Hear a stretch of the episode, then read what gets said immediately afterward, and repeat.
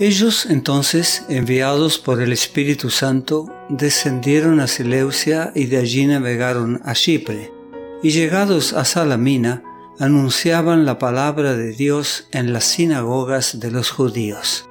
Tenían también a Juan de ayudante. Hechos capítulo 13 versículos 4 y 5.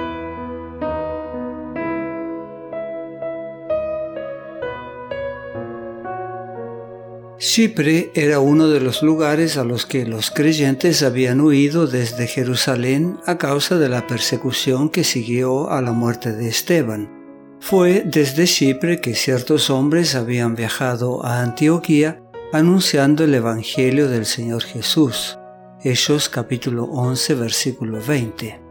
El mismo Bernabé era natural de Chipre. Hechos capítulo 4 versículo 36 y ahora él y Pablo, acompañados por Juan Marcos, pariente de Bernabé, visitaban esa isla. La madre de Marcos se había convertido a la religión cristiana y su casa en Jerusalén se había convertido en un refugio para los discípulos. Allí siempre recibían una buena acogida y tenían ocasión de descansar. Fue durante una de estas visitas de los apóstoles a la casa de su madre cuando Marcos propuso a Pablo y Bernabé acompañarlos en su viaje misionero. Sentía la gracia de Dios en su corazón y anhelaba consagrarse por completo a la obra del ministerio evangélico. Llegando a Salamina, los apóstoles predicaron la palabra de Dios en las sinagogas de los judíos, y habiendo atravesado toda la isla hasta Pafos, hallaron a cierto mago, falso profeta judío llamado Bar Jesús, que estaba con el procónsul Sergio Paulo, varón prudente. Este, llamando a Bernabé y a Saulo, deseaba oír la palabra de Dios, pero les resistía Elimas, el mago, pues así se traduce su nombre, procurando apartar de la fe al procónsul. Hechos capítulo 13 versículos 6 al 8. Satanás siempre trata de obstaculizar la edificación del reino de Dios en esta tierra. Los poderes del mal están continuamente trabajando para impedir a aquellos cuya tarea es difundir el Evangelio. Estas potestades de las tinieblas son especialmente activas cuando se proclama la verdad ante hombres de reputación y genuina integridad Así fue cuando Sergio Paulo, el procónsul de Chipre, estaba escuchando el mensaje del Evangelio.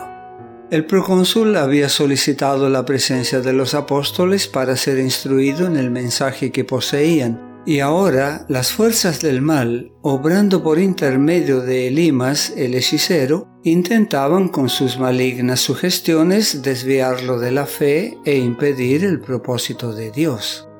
De este modo, el enemigo caído siempre trabaja para mantener en sus filas a hombres de influencia que, si se convirtieran, podrían prestar un servicio eficaz en la causa de Dios. Pero tú, fiel obrero del Evangelio, no debes temer la derrota a manos del enemigo, porque tienes el privilegio de estar investido del poder de lo alto para resistir toda influencia satánica. Pablo fue explícito y directo en reprender a aquel a través del cual el enemigo estaba obrando. Lleno del Espíritu Santo, condenó al mago con dureza y con razón. Versículos 9 al 12. Entonces Saulo, que también es Pablo, lleno del Espíritu Santo, fijando en él los ojos, dijo, Oh, lleno de todo engaño y de toda maldad, hijo del diablo, enemigo de toda justicia, ¿no cesarás de trastornar los caminos rectos del Señor? Ahora pues, he aquí la mano del Señor está contra ti, y serás ciego, y no verás el sol por algún tiempo. E inmediatamente cayeron sobre él oscuridad y tinieblas, y andando alrededor buscaba quien le condujese de la mano. Entonces el procónsul, viendo lo que había sucedido, creyó, maravillado de la doctrina del Señor. El hechicero había cerrado sus ojos a las evidencias de la verdad del Evangelio, y el Señor, con justa ira, hizo que se cegaran sus ojos naturales, privándolo de la luz del día. Esta ceguera no fue permanente, sino solo por un tiempo, para que fuera advertido y se arrepintiera y buscase el perdón de Dios a quien había ofendido tan gravemente. La confusión en la cual se vio sumido hizo inútiles sus sutiles artes contra la doctrina de Cristo. El hecho de que se viera obligado a andar a tientas en la ceguera demostró a todos que los milagros que los apóstoles habían realizado eran obras del poder de Dios. El procónsul, convencido de la verdad de la doctrina que enseñaban los apóstoles, aceptó el Evangelio. Elimas no era un hombre instruido y, sin embargo, estaba especialmente capacitado para hacer la obra de Satanás. Los que predican la verdad de Dios se encontrarán con el astuto enemigo en muchas formas diferentes.